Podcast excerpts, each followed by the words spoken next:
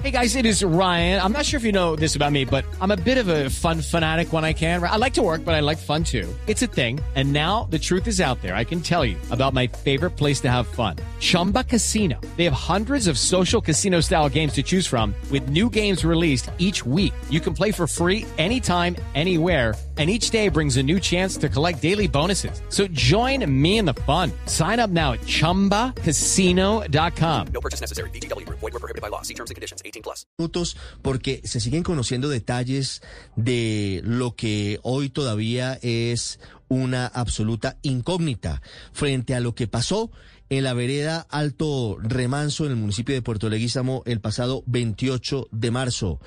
Porque mientras el ejército dice que en una operación legítima fueron abatidos 11 integrantes de las disidencias, las familias de los muertos y los sobrevivientes dicen que allí no hubo combates, que fue una masacre.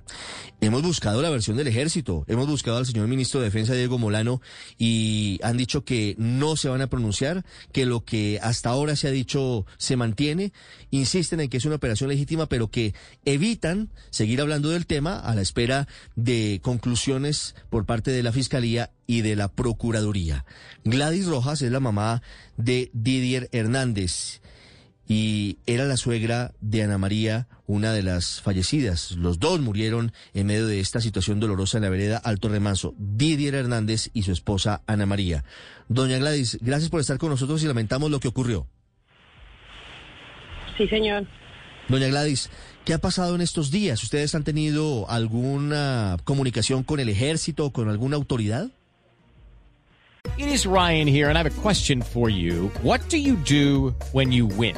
Like, are you a fist pumper? A woohooer, a hand clapper, a high fiver. I kind of like the high five, but if you want to hone in on those winning moves, check out Chumba Casino. At chumbacasino.com, choose from hundreds of social casino style games for your chance to redeem serious cash prizes. There are new game releases weekly, plus free daily bonuses. So don't wait. Start having the most fun ever at chumbacasino.com. No purchase necessary. BGW. Void were prohibited by law. See terms and conditions. 18 plus. No, señor. ¿No ha hablado nadie de las autoridades con ustedes? ¿La fiscalía los ha citado a entrevista o la procuraduría los ha buscado? No, señor. No los ha buscado nadie. Nadie. ¿Qui- ¿Quiénes eran su hijo Didier Hernández y su esposa Ana María? ¿A qué se dedicaban ellos? Ella se dedicaba a los, a los, a los oficios de la casa porque ella era ama de casa cuidando a sus niños, porque ella tenía, o dejó una niña de seis años y un niño de dos años, que eso es lo que ella se dedicaba a ver por su familia. Y él, él mi hijo, él se dedicaba a, a trabajar en las comunidades, construyendo casitas de madera, porque ese era el trabajo de él que él hacía. ¿Por qué Y estaban ellos? la- Sí, ¿por qué estaban ellos en, en el bazar en ese momento, doña Gladys? Porque él era el presidente de la Junta de Acción Comunal de esa vereda de Alto Remanso. Entonces, él como presidente era cargo de, la, del, del bazar que estaba haciendo en ese sector. Entonces, él estaba ya con su esposa porque ella, eh, las mujeres de esa comunidad trabajaban por turnos en la, preparando los alimentos para la venta de ese bazar. Sí. ¿Quién organizó ese bazar, doña Gladys? Eso o lo, organizan entre las comunidades porque son siete comunidades que trabajan unidas de la mano y entonces entre los presidentes todos, pero el encargado de, eso que él lo propuso fue mi hijo que presidente, que se encargaba para recoger, para hacer los bazares, para recoger eh, presupuesto, para trabajar en, la- en los caminos veredales, para la comunicación de los de las veredas hacia ese hacia ese mm, sector. Doña Gladys, ¿quién hizo esa citación a ese bazar? ¿Quién hizo la, la citación? La comunidad, o sea, la directiva de la vereda de Alto Remanso que hicieron, se reunieron, planearon el, el bazar y sacaron la, el, el informe y los, lo, lo pronunciaron ante los otros, eh, las otras, las otras medios. ¿Y desde cuándo Desde el habían preparado el bazar, doña Gladys? Desde el 14 de, de marzo lo habían preparado eso porque por ahí está el acta que, que ellos prepararon, que anunciaron ese bazar, que desde el 14 anunciaron que para el 26, 27 y 28 de marzo había un bazar que era durante tres días. Sí. ¿Cuál, Yo cuál, lo tengo por acá. ¿Cuál era la vereda? La citación, ¿qué dice en, en el nombre que usted tiene de la citación? ¿A qué vereda citan? Al acto remanso, eh, a la, o sea, la- el, el acto remanso hace, hace la invitación a las demás comunidades hacia alrededor para, para Sí. participar en esa, en esa en ese evento. Y, y en la que usted tiene, ¿qué dice? ¿Bajo concepción o dice es que tengo, tengo la verdad varias citaciones y, y estoy un poco confundido porque las versiones son encontradas, doña Gladys? Otra que dice que es Vereda la Repamita, ¿bajo concepción No, o Vereda la Repamita? no, ¿O qué dice? No, es vereda alto remanso. No es, Es- ninguna decir que repamita, es ninguno- alto remanso. ningu- ninguna de las dos citaciones es la que la que nos aparece porque nos hacen llegar un documento donde supuestamente hay unas iniciales debajo de la citación que serían las de los comandos de la frontera. ¿Ustedes No, eh, saben algo sobre ese grupo? ¿Ese grupo hace presencia en la vereda Alto Remanso, los comandos de frontera? No, señor. No, señor. Ahí que, que, que mantengan ahí, no, señor. Ahí no hacen no hacen presencia. Si de pronto por ahí en todas las selvas mantendrán por ahí, pero que ahí en la vereda, no, señor. Ahí es una comunidad a la orilla del río, que hay una escuelita, y como se ven todos que están ahí, ahí no hacen presencia ninguno, Porque yo estuve antes, más antes, yo estuve allá en diciembre, yo estuve allá. Doña Gladys, bueno, ya con todo preparado, con el bazar ya hecho, con la gente convocada, ¿qué fue lo que pasó? ¿En qué momento ustedes se dan cuenta o sienten miedo de disparos, de que llegan hombres vestidos de negro? ¿Qué fue lo que pasó? Bueno, eso, eso fue el lunes porque ya llevaban bazar, ya llevaban dos días de festival, que fue sábado, domingo y el domingo al amanecer a las 7 de la mañana cuando se empiezan los disparos porque empezaron que miraron hombres de negro y empezaron los disparos entre entre cruzados y entre entre cruzados, no, o sea, que cruzaban plan- plomos para los lados y la gente se escondía, corría, y que todos miraron que eran hombres de negro. Sí, el Entonces ejército, ahí se empieza. ¿Cómo? el ejército está diciendo a manera de justificación que sí tiene un grupo de hombres que se visten de negro y que son expertos en, en lucha antinarcóticos. En la vereda, eh, debo preguntárselo con absoluta sinceridad, doña Gladys, y con Sí, profundo señor. respeto. En la vereda, en Alto Remanso, ¿hay presencia del narcotráfico? Eh, ¿Están dedicados algunos de sus habitantes a pues al, al negocio ilegal, al- a los cultivos de hoja de coca o, o a la comercialización de la pasta de coca? Pues ahí, ahí en el sector no, porque ahí es una orilla del río, perdón. Y si de pronto hay, hay hoja de coca, está, o sea, lejos, lejos, lejos de ahí, porque eso ahí no hay, ahí es un sector, eh, en la orilla del río, que hacia alrededor son puras vegas del río, que donde no se da sino por ahí plátano cuando, cuando no hay muchas inundaciones. De resto, eso, y de pronto encuentran hojas de coca bien lejos, pero ahí en la vereda la, está la comisarización, ahí no, señor. Doña Gladys, ¿era voluntaria la asistencia al bazar o era obligatoria para todos los habitantes de la vereda? Eh, pues casi, casi es que, o sea, les dicen a las comunidades que, que por lo general participen todas, pero pues obligatorio que los obliguen, no. Mm. Eh, o sea, que usted, siempre la gente es muy unida ya, se, se, se pronuncia a participar en las comunidades porque por allá no hay más en qué divertirse, entonces aprovechan en los bazares para salir a tomarse los traguitos, para salir a bailar, para salir a comer, a jugar los gallos, a jugar el fútbol. Entonces eso es divertido para ellos porque por ahí no hay más en qué entretenerse. Sí. Mire, doña Gladys, versiones señalan que, que la asistencia sería obligatoria y que el dinero recaudado sería para negocios dedicados al narcotráfico. ¿Ustedes tienen información en ese sentido de que la plata que se No, recaudaba era para, para impulsar negocios de droga desde la vereda? No, señor, eso es mentira. Allá ninguna hora se trabaja. La, ¿Cómo van a trabajar siete comunidades de la mano para negocio de, nar- de- de narcotráfico? No, señor. Esas se trabajan para arreglos de caminos veredales, como han visto los periodistas que han ido para hacer emplaquetados y salir, porque hay puras. mm, puros bajos que se inundan, se, se ponen muy blandita la tierra, entonces tienen que hacer esos plaquetados para que puedan salir las comunidades, la gente hacia, hacia, el- hacia la orilla del río.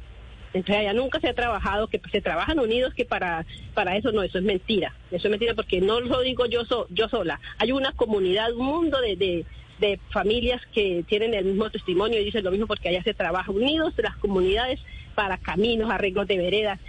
¿Quién, quién, quién organiza todo? Las comunidades porque el Estado allá les ayuda muy poquito. Siete, dos minutos. Doña Gladys, ¿ustedes Sí, señor. han podido averiguar sobre lo que pasó? Ustedes han venido atando cabos, ustedes han venido, si me permite, adelantando una investigación por sus propios medios, por su propia cuenta, de lo que sucedió. ¿A qué conclusiones han llegado? Eh, ¿A qué conclusiones hemos llegado? pues hemos llegado a la conclusión de que el, el ejército hizo un operativo, eh, una masacre a gente campesina.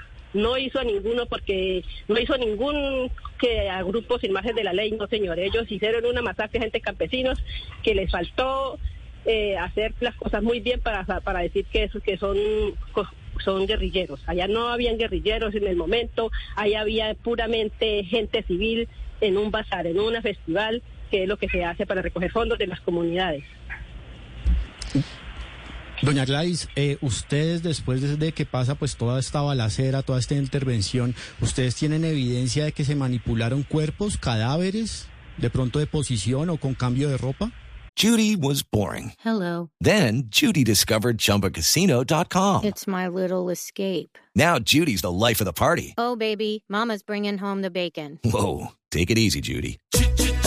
The Chumba life is for everybody. So go to ChumbaCasino.com and play over 100 casino style games. Join today and play for free for your chance to redeem some serious prizes. ChumbaCasino.com. No purchase necessary. Void where prohibited by law. 18 plus terms and conditions apply. See website for details. Sí, claro. Sí, ¿Cómo señor, hay testigos, hay testigos que dicen que, que ellos estaban y miran de allá del, de la casa cuando empezó la balacera, hay una menor de edad que ella mira y dice que que ella sí miró que cuando empezó la balacera y se cambiaron de ropa, le llegaron, les tiraron ropa y se, se colocaron encima de la ropa. Porque hay varios testigos que dicen que se colocaron encima de la ropa negra, se colocaron la, la ropa de, del ejército para seguir, eh, para hacer, para seguir haciendo lo que estaban haciendo, manipular los cuerpos, porque los arrastraron de donde estaban, no los dejaron y cuando los cuerpos aparecieron estaban envueltos en bolsas blancas porque mi nuera, la misma mamá de mi nuera, ella gritaba y saltaba y reclamaba al ejército que ya por la tardecita que los dejaron ingresar, que los de, que la dejara mirar, ella le suplicaba y se arrodillaba y que dejara mirar el cuerpo de su hija y nunca le dejaron mirar. Fueron al último, hizo un- uno gordo que estaba todo mascarado, todo tapado así la cara porque no siendo un ejército no tiene por qué taparse la cara y ya ahí se levantó el trapo que tenía y le dijo que ella la deja, que la dejaba, pero únicamente dejala- de- iba a dejar mirar el cuerpo de ella, que lo tenían por allá atrás de una casita de la escuela, de la, de la vereda, porque era una casita por allá, porque hay hartas casitas. Y tenía el cuerpo por allá, y la llevaron en la mirar, y le mostraron una bolsa ahí, y le dijo, mire, ahí está, pero nunca le dejaron mirar así, porque estaba empacada entre una bolsa, y ellos no tenían por qué empacarlos entre una bolsa y, y, y, eh, sacarlos así. Doña Gladys, además de Didier y Ana María, ¿usted conocía algunos de los de los muertos en el operativo? Sí, yo conocí el el, el, el, el gobernador Pablo Panduro, yo lo distinguí y distinguí a un al ¿cómo es que llamaba el, el, el flaco? El ay, ay, se me olvidó cómo es que llamaba en ese momento el que cayó al pie de mi hijo. Sí. Conocía a otras dos personas. Sí, señor. Y según lo que ustedes han podido eh, conocer, en el bazar había personas armadas. No, señor. Ahí no habían, ahí que encontraba la, entre, entre como todo ese montón de campesinos que habían, ahí no había nadie armado. Que todos los, los que testigos y dicen que ahí no había nadie armado, solo la gente campesina, niños, mujeres, mujeres embarazadas. Inclusive mi nuera tenía dos meses de embarazo. Eso fue el, el testimonio que dio la fiscalía lo, en la medicina legal que salió que es que ella tenía dos meses de embarazo. Mire, pero hay un testimonio de un soldado que dice que resultó herido porque sí recibió disparos desde el bazar. Eh, Eso, No, eso- eso negaría un poco la versión que le han dado a usted de que todo el mundo estaba desarmado. Ajá, pero es que no solo yo, todos los, los, los, Sí. los testimonios allá dicen que allá no había gente desarmada. No había gente armada, dice usted. Ah, no había gente, no había gente armada, pura era gente, pura gente civil, bailando Las- y bebiendo y las borrachos. ahí siete- las 7 de la mañana, 6 minutos. Doña Gladys Rojas, lamentamos lo sucedido y esperamos claridad muy pronto de lo que pasó. Sí, eso es lo que yo quiero, que se haga justicia y que se aclaren los hechos, no como ellos dicen. Es momento de volver a construir y dar ese paso. En Coordinadora creemos en el progreso del país. Por eso hemos construido el sorter más moderno de Latinoamérica para seguir acompañando tus metas. Vigilado Supertransporte. Las 7 de la mañana, 6 minutos, hablamos de lo que está pasando en la vereda Alto Remanso en Puerto Leguízamo, en el Putumayo, en donde hoy todavía hay conmoción y hay más preguntas que respuestas luego de la operación de las fuerzas militares que ha dejado 11 personas muertas. El ejército dice que eran disidentes de las FARC, la comunidad dice que fue una masacre. Don Eder Sánchez es líder de la Asociación de Campesinos del Putumayo. Llegó al sitio momentos después de lo que ocurrió el 28 de marzo. Señor Sánchez, buenos días. Buenos días a usted y a todos los oyentes del país. Señor Sánchez, ¿qué han podido ustedes averiguar en estos días que han ocurrido después de los hechos confusos en la vereda Alto Remanso? Bueno, Ricardo, ya van 15 días eh, de esta situación que se presentó en la vereda Alto Remanso. Entre más días hemos logrado compilar testimonios, estar en, en sitio, en campo, una misión humanitaria pues cada día que pasa es, hay más incertidumbre, hay más preguntas que respuestas. Eh, necesariamente el, ejército no ha querido pronunciarse, el gobierno creo que va a seguir guardando silencio frente a esta situación. Y reitero, eh, cada vez es, hay más, digamos, se recoge más testimonio, pese a que la alta militarización no está permitiendo, digamos, que la gente pueda expresarse de manera libre y voluntaria, pues esto pues llena de más de incertidumbre, repito, y miedo y zozobra de lo que realmente pues aconteció. Repito, ya son 15 días y en lo que hemos podido verificar tanto en terreno como por fuera, porque salió mucha gente desplazada, pues es de que la situación cada vez sigue siendo más crítica y pues el ejército y la misma fiscalía creemos que se está tardando mucho en, en pronunciarse y esto realmente pues nos genera preocupación y por eso pues estamos elevando nuestra voz a nivel ya internacional porque consideramos que en nuestro país no hay garantías digamos para este tipo de investigaciones. Ya le voy a preguntar por las acciones que usted anuncia ante la comunidad internacional, señor Sánchez, pero antes quisiera preguntarle qué fue lo que pasó, de acuerdo con los testimonios, con lo que usted pudo analizar y observar, qué fue lo que pasó en la vereda Alto Remanso hace dos semanas. Bueno, mire, para contestar, digamos, un poco para, para los oyentes que tengan un contexto, hay que tener claro, digamos, eh, que en el departamento del Putumayo, necesariamente uno no debe desconocer que hay dos actores armados que se están disputando el territorio. En eso quiero hacer énfasis, que es el Comando de las Fronteras y el Frente Carolina. O sea, esos dos actores armados se han venido desde, la, desde hace dos años disputando el territorio, especialmente en este caso en el municipio de Leguízamo. Eso, digamos, un poco de contexto muy breve. Frente a lo que pasó eh, este día, 28 de, 28 de, de marzo, eh, pues después de dos días de bazar hay cosas que son lógicas, pues la gente estaba de guayabo, muchos estaban borrachos, por eso es importante que medicina legal eh, digan el grado de, digamos, de, alcohol que tenían en los cuerpos, ¿no es cierto? Ojalá eso sea una de las pruebas reinas, porque realmente la mayoría de quienes cayeron allí, digamos, estas 11 personas, la mayoría pues estaban en estado de embriaguez, incluso pues comúnmente le llamamos de guayabo. ¿Cuántas personas estaban en la vereda, señor Sánchez? Eh, pues en de, la, de total de la vereda, digamos, eso pues fue muy fluctuante, pero para ese día, que era como decir el remate, el último día, se calcula que había más de 100 personas que aún estaban todavía dispersas eh, sobre, sobre la, la, caseta comunal, que era donde pues se estaba llevando a cabo el bazar, nosotros le denominamos festival.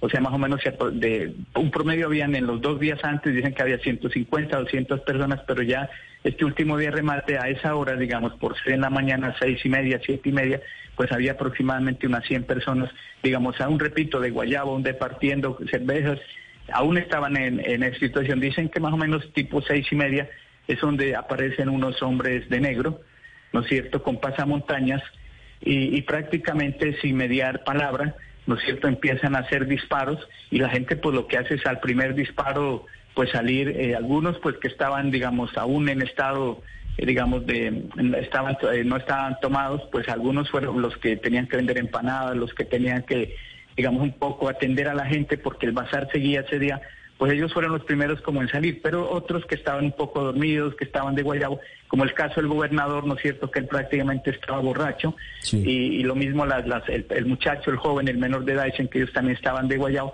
pues ellos no alcanzaron como a correr de manera rápida y ellos es precisamente quienes caen durante esa balacera que más o menos dura una hora. ¿Por qué comienza la balacera? Porque el ejército dice que hubo un enfrentamiento armado, que en el Alto Remanso había personas armadas y que también les dispararon y respondieron al ejército.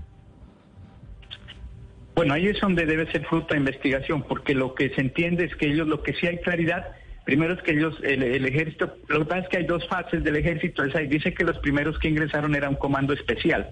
O sea, uno ya empieza como a atar cabos y a armar este rompecabezas en donde ellos se identificaron como el Frente Carolina. O sea, no se identificaron con el ejército. Entonces ellos supuestamente iban en busca de alguien de, del comando de la frontera, entonces ellos empiezan, al ver que la gente como, pues lo que uno entiende es que les preguntaron que si sabían de, de esta gente y la gente dijo pues que no, no tenía conocimiento de eso y empiezan a disparar de manera indiscriminada. Pero eso lo hace, digamos, en principio este comando especial que, que, supuestamente estaba disfrazado de, de guerrilla, porque lo del ejército como tal, la gente da versiones que se presentó casi una hora y media, casi tipo nueve de la mañana, casi una hora después fue el que se presenta por el helicóptero y por las pirañas que llegaron por el río Putumayo. Estas lanchas pues son de la gente pues respira tranquila porque dice, bueno, la gente, la gente pues es muy católica, muchos creyentes, entonces dicen, bueno, dando gracias a Dios, pues ya viene el ejército, después casi de una hora de balacera.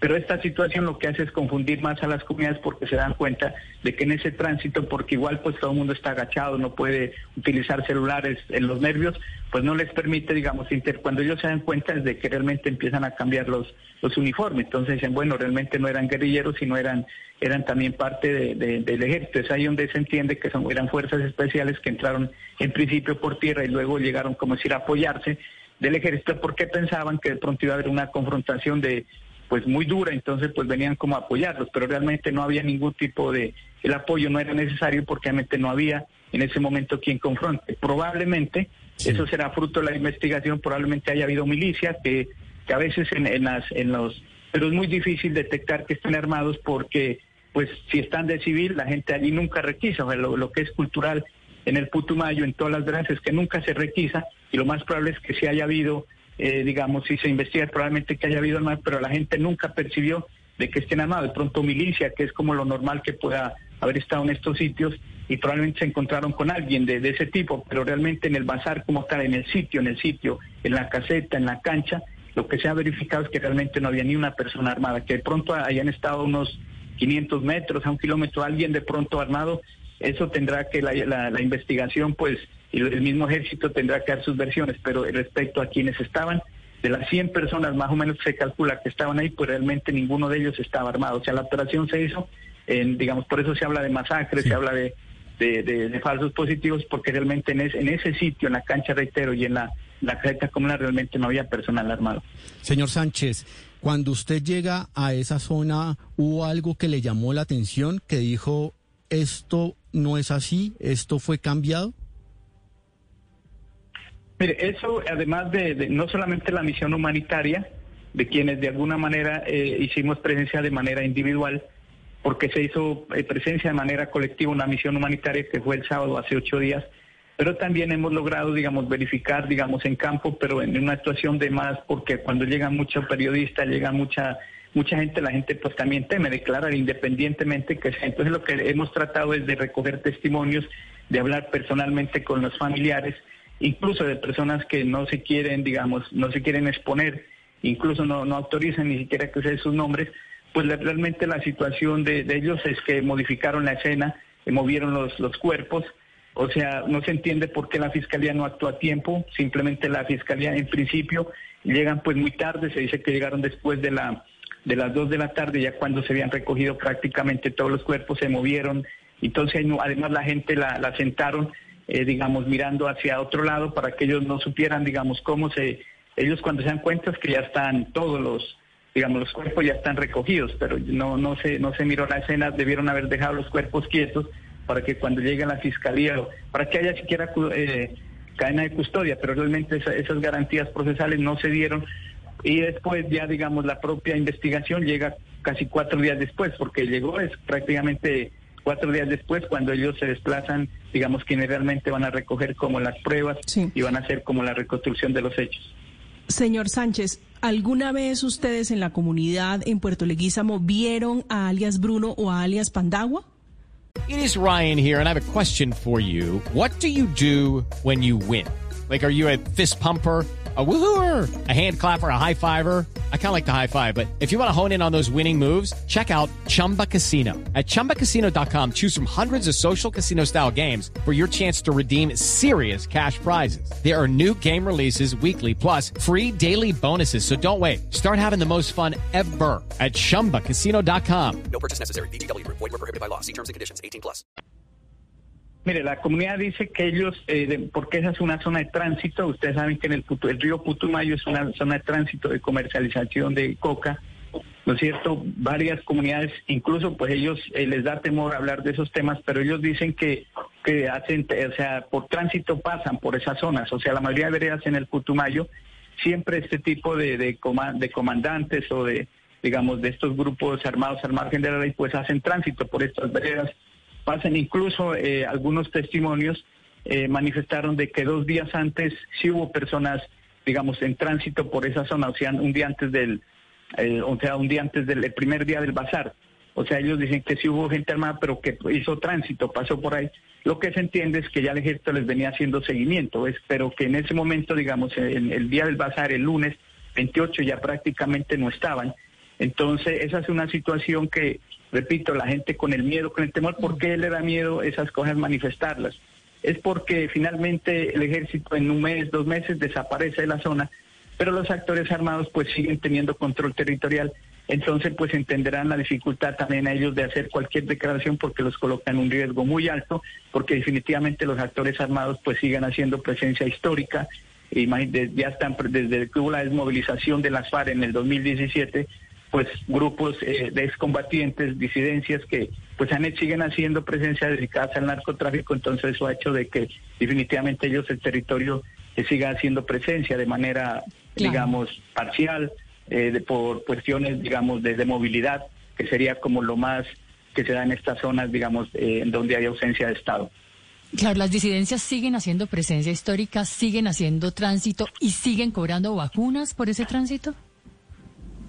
Claro, de hecho, eso, eso es así, o sea, por cada, por ejemplo, saben que a cada cultivador, a, cada familia, pues le, exigen un porcentaje, ¿no es cierto?, de los, de los cultivos, porque así el negocio históricamente así se ha movido de la coca, y especialmente, pero digamos, el alto porcentaje, por lo que conocemos nosotros como organización campesina, es que el más alto porcentaje se lo cobran a los compradores, a los comercializadores, porque la mayoría de, de estas disidencias, pues no es que comercialicen, sino ellos permiten que otras digamos, otras personas eh, hagan el negocio. O sea, esto ya es ya narcotraficantes, digamos, de otros niveles más altos, en donde prácticamente les permiten a ellos el ingreso a la zona y son ellos los que a través de ellos se comercializa, pero, pero ellos no, digamos, no la cultivan y no la, no la transportan y la comercializan pues a gran escala, sino lo hacen es ya personas, digamos, dedicadas estrictamente al narcotráfico.